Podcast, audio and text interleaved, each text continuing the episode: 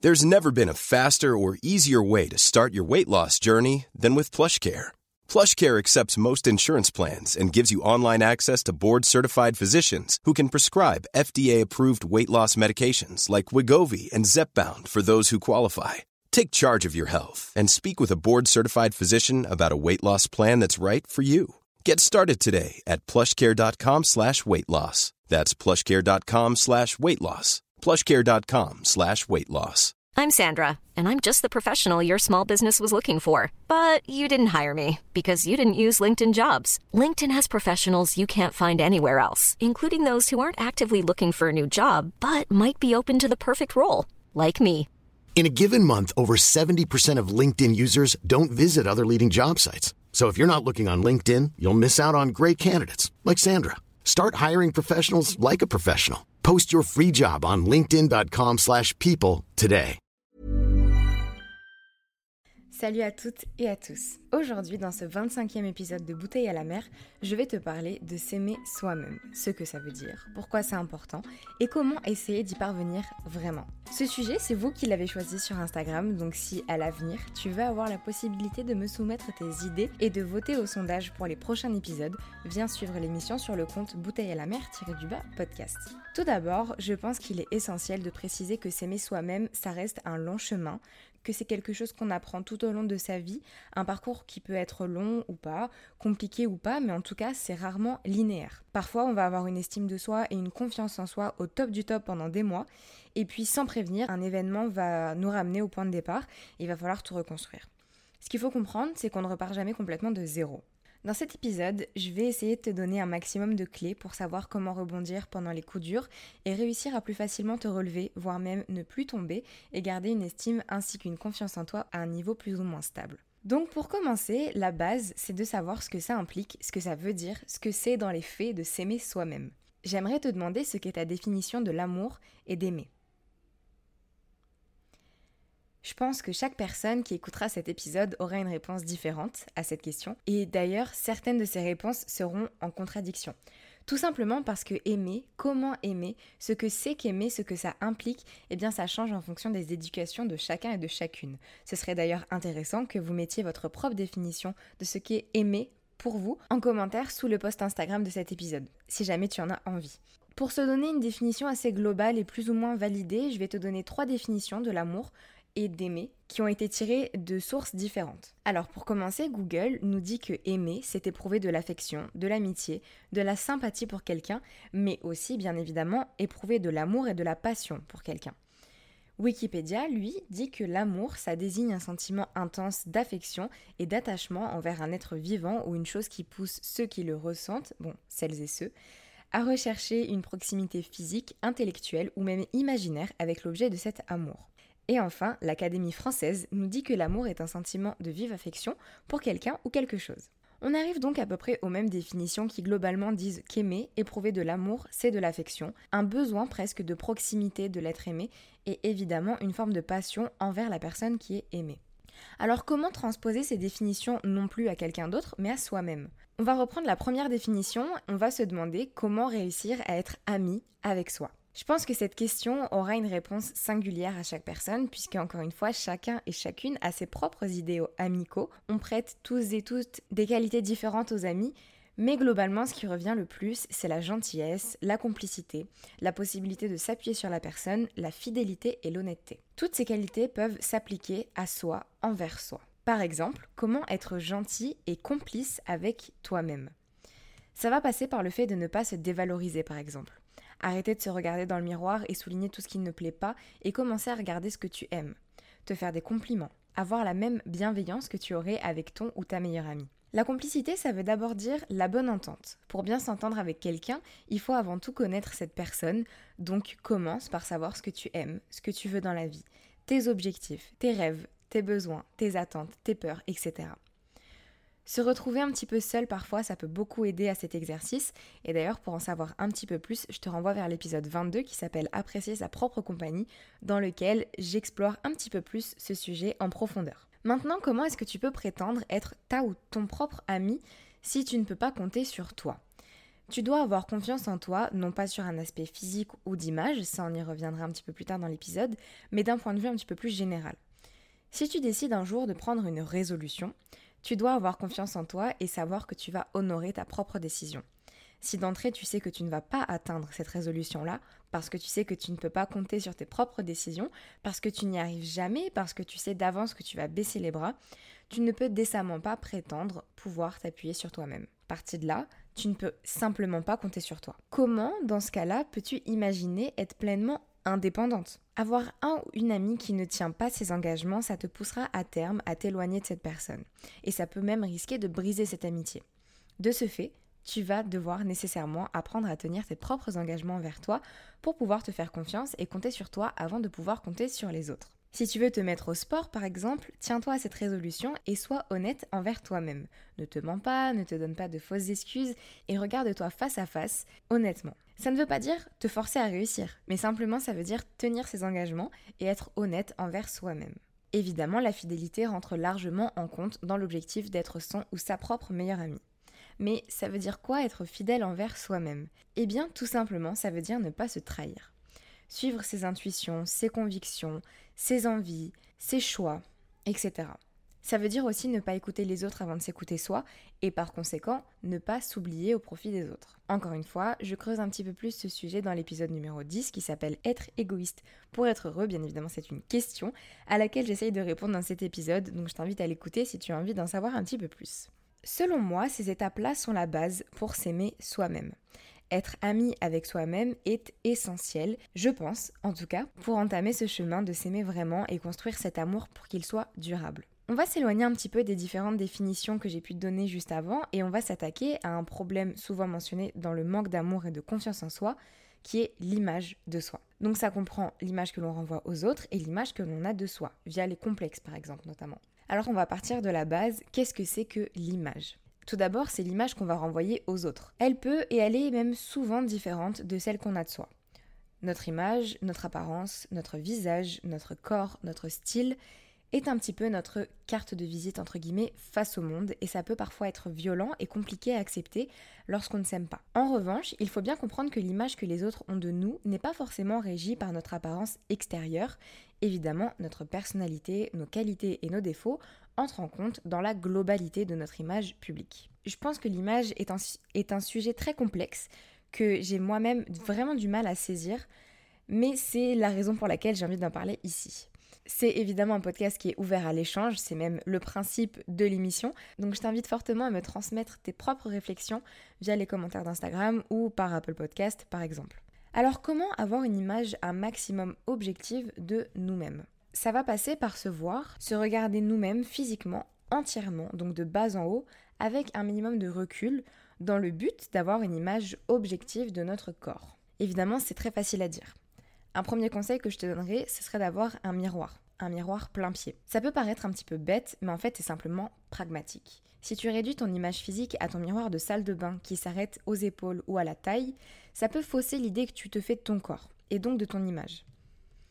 Par exemple, ça peut te créer un choc quand tu te verras en photo et que tu ne te reconnaîtras pas, tout simplement parce que tu n'as pas l'habitude de te voir entièrement. C'est un exercice qui peut être douloureux. Si on a une distance exacerbée avec son corps ou si on a vraiment du mal à se regarder en face, ça arrive très souvent. Mais je pense profondément que c'est un pas en avant à faire pour soi, pour se sortir de cet engrenage négatif qui pousse à ne pas se regarder en face. Si jamais c'est trop difficile, vas-y par étapes d'un petit miroir dans la salle de bain à un miroir un petit peu plus grand dans le salon, jusqu'à un miroir plein pied dans la chambre par exemple. Ça peut passer aussi par exemple par des petits miroirs en décoration qui sont très à la mode en ce moment, qui vont t'aider à te regarder un petit peu, un petit peu plus subtilement tout au long de la journée. Tu peux aussi par exemple avoir une coque de téléphone qui soit en miroir, qui te donnera la possibilité de te regarder quand tu en as envie. Il y a beaucoup de petites étapes comme ça que tu peux mettre en place avant d'arriver à l'objectif final qui serait de se regarder un petit peu tous les jours, de haut en bas, pour prendre conscience de qui on est à l'extérieur et ne plus se voir d'une façon erronée. Bien évidemment, le but ce n'est pas de créer une obsession sur son image, c'est simplement d'avoir une image honnête, stable et fiable de soi-même. Alors, je tiens cependant à préciser quelque chose qui est, je pense, très important. Ces conseils s'adressent à des personnes qui ne souffrent pas de troubles dysmorphiques lourds. Je ne suis évidemment pas formée à conseiller des troubles psychologiques, donc je préfère te rediriger vers un ou une spécialiste qui pourra t'aider dans un premier lieu à faire la paix avec ces problèmes que tu pourrais avoir. Pour information, le trouble dysmorphique, donc la dysmorphie corporelle, ça renvoie à une obsession particulièrement envahissante d'un défaut physique, qu'il soit imaginaire ou particulièrement exagéré. Et ça va se manifester par exemple par euh, des prises de photos pour voir l'évolution de la partie du corps en question, des troubles alimentaires assez poussés ou même juste des troubles alimentaires euh, lambda si je peux qualifier ça comme ça, euh, ou encore des multiples opérations de chirurgie esthétique. et en fait ça en devient vraiment une obsession. Donc voilà, ça je suis pas capable de le traiter. Je déconseille cet exercice aux personnes qui se reconnaîtraient dans cette explication-là. Bien évidemment, ça se guérit, vous pouvez vous en sortir. Je vous souhaite de vous en sortir si vous souffrez de ce genre de troubles, mais je préférerais le préciser pour éviter de mettre des gens sur une fausse piste. En tout cas, si jamais tu n'es pas atteinte de ce genre de choses ou atteint, une fois que tu pourras te regarder facilement dans un miroir, tu auras conscience, bien plus facilement, de ce dont a l'air ton corps, sans jugement, juste factuellement. Et on arrive maintenant à un sujet qui est inévitable quand on parle d'image de soi, les complexes. Encore une fois, je resterai sur des complexes que je qualifierais de domptables, dans le sens où ils ne sont pas des symptômes de troubles psychologiques plus profonds, que je ne pourrais donc pas conseiller dans cet épisode. Alors comment faire la paix avec ces complexes? C'est un énorme sujet, c'est extrêmement vaste, bien évidemment. Euh, de nombreux journaux féminins ont voulu s'apparer ce sujet-là pendant des années. C'est pas du tout ce que je vais essayer de faire. Moi, je t'apporterai pas de réponse miracle parce qu'il n'en existe pas, parce que les solutions miracles, c'est souvent des mensonges, pour ce genre de sujet en tout cas. Mais en revanche, je peux te donner des clés pour apprendre à les accepter un petit peu plus facilement. Tout d'abord, sache qu'il est normal d'avoir des complexes et qu'il est totalement possible de vivre avec sans forcément réussir à les accepter à 100%. Et c'est complètement ok, c'est absolument pas grave. Tu peux t'aimer tout en ayant des complexes. La première chose que je pourrais te dire en tout cas, c'est que tout le monde a des complexes, du plus léger au plus envahissant. Même la personne que tu trouves idéale physiquement a au moins un complexe qu'elle pourrait te donner sur son corps. Ce qui la différencie peut-être de toi, c'est que cette personne que tu trouves si parfaite, entre guillemets encore une fois, ne vit pas selon ses complexes. Elle a décidé de ne pas se focaliser dessus pour avancer. Elle dégage du coup un certain charisme et une confiance en elle qui est basée sur ses qualités et non pas sur ses défauts. Cette personne, elle a décidé de ne pas baser son quotidien, son image, son estime d'elle et par conséquent qui elle est sur ses complexes. Là, je dis elle pour parler de la personne, mais ça peut être un homme comme une femme, quelqu'un qui ne s'identifie ni comme l'un ni comme l'autre. Voilà, vous adaptez ça à la personne que vous pourrez potentiellement euh, idolâtrer ou admirer. Souvent, ils finissent même par ne plus exister, ces complexes-là, dans la tête de la personne, parce qu'elles ne leur portent aucune attention. C'est ce qui fait que certaines personnes sont capables d'affirmer qu'elles n'ont aucun complexe, puisque effectivement, elles ne les voient même plus. Ils sont en fait tellement insignifiants dans leur vie qu'ils n'existent plus du tout à terme. Et ça, c'est donné à absolument tout le monde. Il suffit de se décider de ne plus donner autant de pouvoir au négatif dans ta vie, puisque tes complexes, bah, c'est toi, c'est toi qui vas les créer, et si tu ne te focalises pas dessus, ils n'existent pas.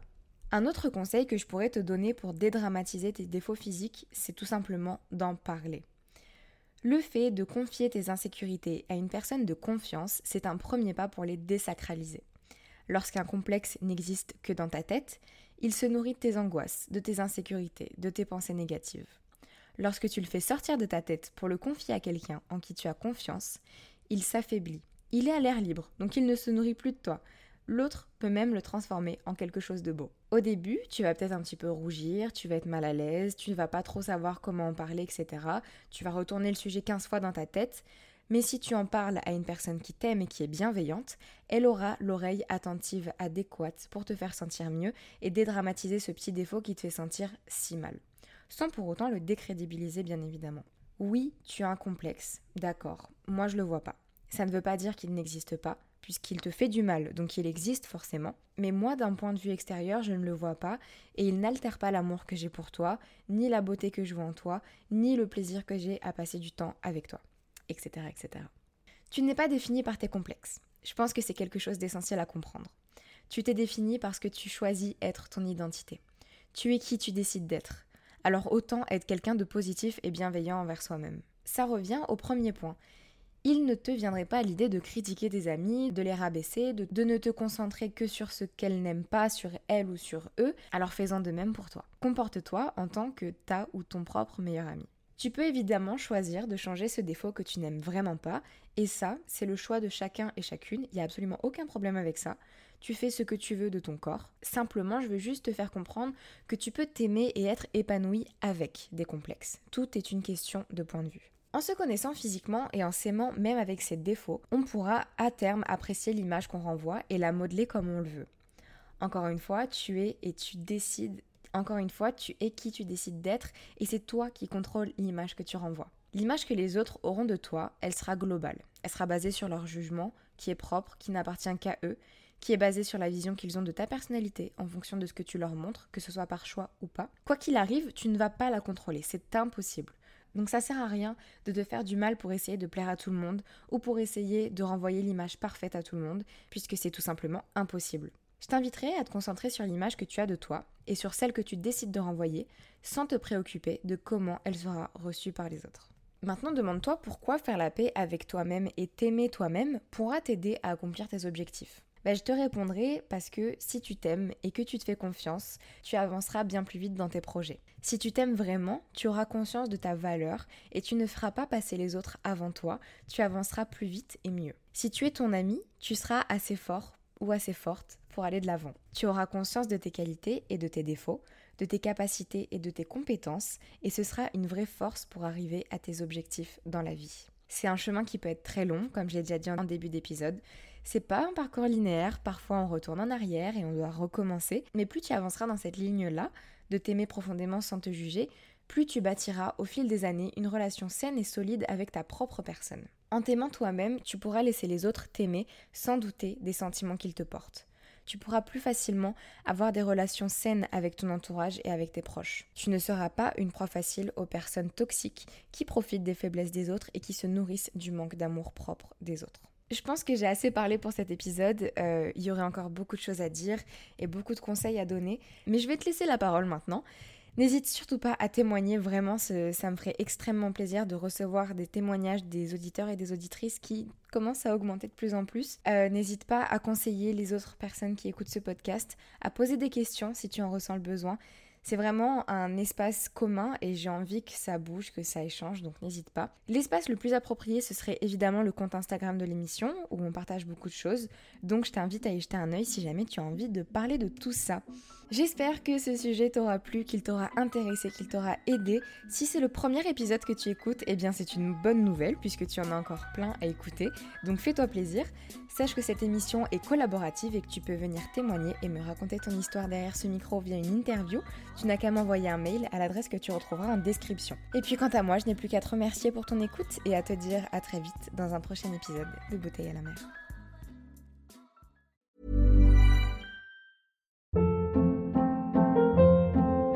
Hold up. What was that? Boring. No flavor. That was as bad as those leftovers you ate all week. Kiki Palmer here, and it's time to say hello to something fresh and guilt-free. Hello Fresh. Jazz up dinner with pecan-crusted chicken or garlic butter shrimp scampi. Now that's music to my mouth. Hello Fresh. Let's get this dinner party started. Discover all the delicious possibilities at hellofresh.com. Even when we're on a budget, we still deserve nice things. Quince is a place to scoop up stunning high-end goods for 50 to 80% less than similar brands. They have buttery soft cashmere sweaters starting at $50, luxurious Italian leather bags, and so much more.